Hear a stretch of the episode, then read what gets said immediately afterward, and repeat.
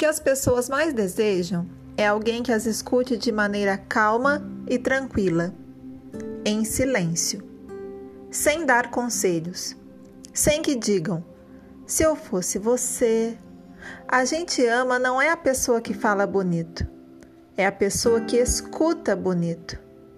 A fala só é bonita quando ela nasce de uma longa e silenciosa escuta.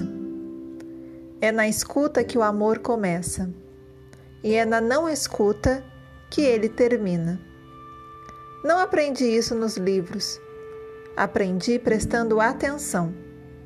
Todos reunidos alegremente no restaurante.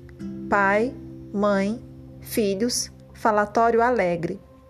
Na cabeceira, a avó com sua cabeça branca, silenciosa, como se não existisse. Não é por não ter o que dizer que não falava. Não falava por não ter quem quisesse ouvir.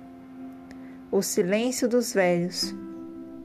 Aprendi que hoje as pessoas procuram os terapeutas por causa da dor de não haver quem as escute não pedem para ser curadas de alguma doença, pedem para ser escutadas.